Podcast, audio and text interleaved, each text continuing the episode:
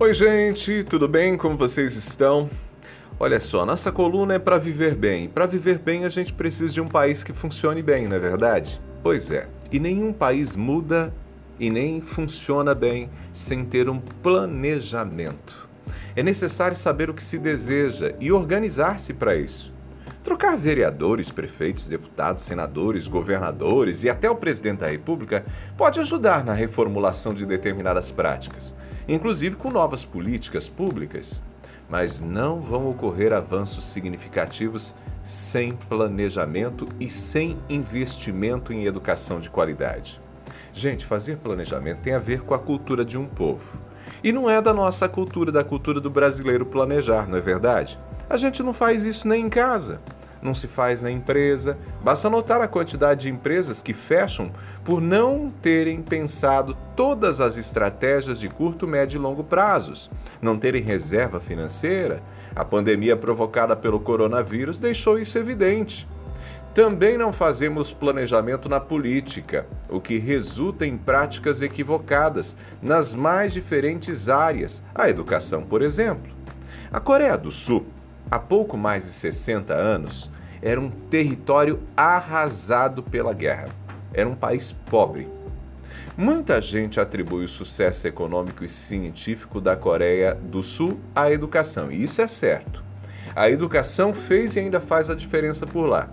Mas a educação só se tornou a chave do sucesso porque houve um plano, e esse plano foi seguido, mesmo com as trocas de governo.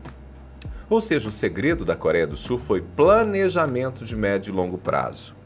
A educação fez parte das estratégias utilizadas para colocar o país na rota do desenvolvimento econômico e científico.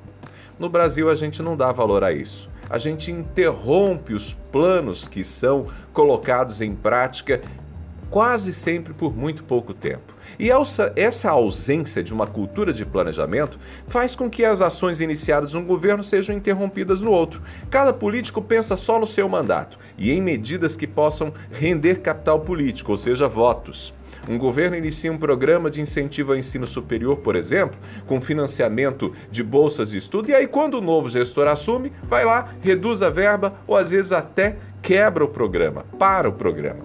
Notamos essa cultura da descontinuidade também na esfera municipal. Você aí, lembra de alguma obra que foi começada por um prefeito e depois no próximo a obra parou? Pois é, isso acontece com muita frequência no Brasil inteirinho. Políticas precisam ser pensadas não para estancar um problema agora, mas para criar uma condição de vida melhor para as pessoas daqui a 20, 30, 50 anos. Com uma mentalidade de planejamento, as pessoas entenderiam que as soluções mágicas não existem. É preciso muito esforço, trabalho, disciplina e tempo para dar conta de demandas históricas. Gente, o Brasil nunca foi arrasado por uma guerra, nunca sofreu com grandes catástrofes naturais e até a pandemia que nos afeta agora afetou o mundo todo. Nunca fomos vítimas de circunstâncias externas, mas ainda assim o país não sai do lugar. Nossos problemas de hoje não são diferentes dos problemas que tínhamos no passado. A gente sonha com o Brasil do futuro, mas o futuro nunca chega. E não chega, sabe por quê? Porque a gente não constrói hoje o futuro com planejamento. Temos apostado em soluções milagrosas, mas, gente, não existe um Messias político para colocar o país nos trilhos. Se não houver uma mudança de mentalidade, a criação de uma nova cultura, a gente pode ter certeza de uma coisa: tudo vai continuar dando errado. Então, vamos lá, vamos pensar um pouquinho mais em planejamento para longo prazo e aproveite para fazer isso na hora de escolher agora o seu candidato a vereador, o seu candidato a prefeito aí em sua cidade. Isso também é investir em viver bem. Um abraço para você. Tô lá no YouTube, hein? youtube.com/ronaldo tô te esperando.